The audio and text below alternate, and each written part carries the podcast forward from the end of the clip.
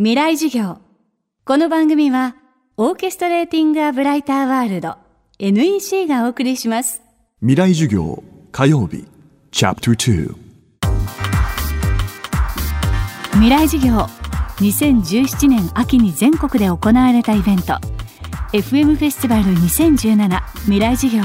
明日の日本人たちへのダイジェストをお送りしています。今週は京都大学総長霊長類学者山際十一さんの講義です。テーマはゴリラの世界から見た俗進化論。シンギュラリティ後のホモ・サピエンス。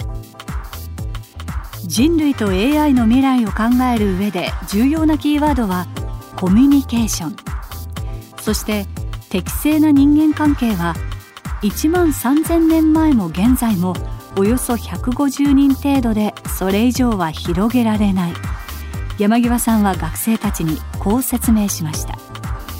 ただ SNS の発達によって今の学生たちはその数倍数十倍のコミュニケーションを日常的に行っています。これは一体どういうことなのでしょうか。未来授業2時間目。テーマは点のつながりと面のつながり。生の声で会話をするよりも SNS で会話をする方がいいと思ってる人は青。そうでないと思ってる人は赤。おへえ そうなんだ。あのじゃあ青をあげたそこの眼鏡の方。と一橋大学の稲永です。例えば授業だけのつながりのような人とだったら SNS とでサクッと簡潔に終わらせた方が他の親密な人とのコミュニケーションとかに避ける時間も作れるのでそっちの方がいいんじゃないかって思ってしまう時があります、うん、あそれはまさにそうだと思いますね。あの SNS つまりあのネットワーク型のあのつながりというのは実は面白い特徴があってあの点のつながりというのは中心ができない。あるいは階層性ができないというのがあります。でも友達の友達っていう形であの関係を作っていくとそこに階層性ができたりあるいは仲介する人のメンツがあったりしてややこしいしがらみがそこに生じるわけですね。だから点でつながっているコミュニティは参加しやすく抜けやすい。あっさりしてるんです。でもその面でつながっている人々のつながりというのは信頼性は高いけど一旦入っちゃったら抜けにくいしこう人々の気持ちをいろいろと侵釈していかなくちゃいけないから、まあ、忖度じゃないですよ。侵釈ですよ。あの結構面倒くさいんですよ。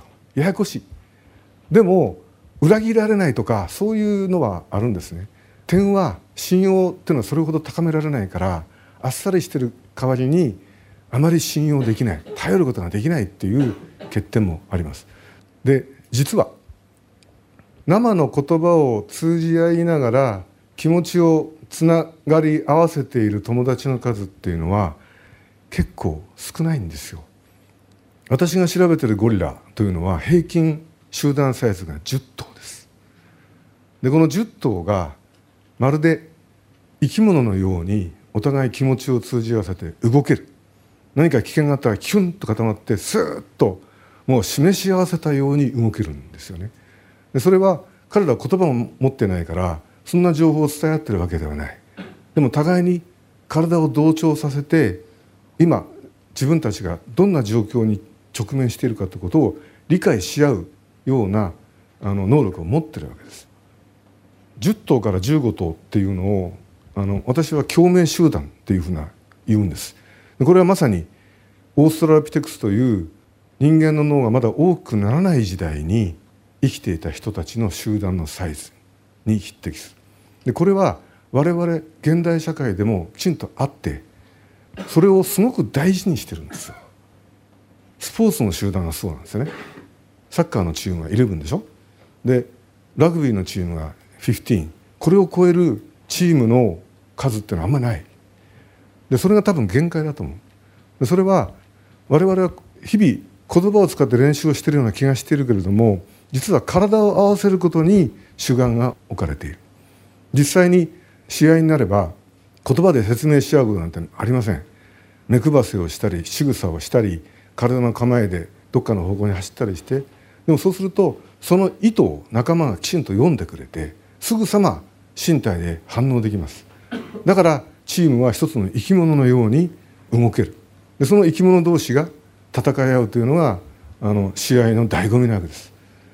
でそういう能力を我々はいまだに保持していてそれに絶大なる信頼を置いてるわけです。だからスポーツでできた友情関係っていうのは結構持続力があって信頼関係を育むのにあの重要なわけです。身体のつながりってことが非常に重要。だけどそれは集団のサイズに限界があるということなんです。50人もの人たちとチーム組めないんですよ。でそれが実は人間にとって一番信頼のおける仲間の数なんですよね。でもそれを今の科学技術はどんどんどんどん拡大したような錯覚を我々に覚えさせている。つまり情報通信技術が発達し始めて一人で何万人もの人と一気にコミュニケーションを取れるようになった。でもこれは錯覚かもしれないんですよね。でそのおかげで身体的なコミュニケーションが置き去りにされ始めているというのが今の現象だと思います。未来授業。京都大学総長霊長類学者山際十一さん。テーマは点のつながりと面のつながりでした。明日も山際十一さんの授業をお届けします。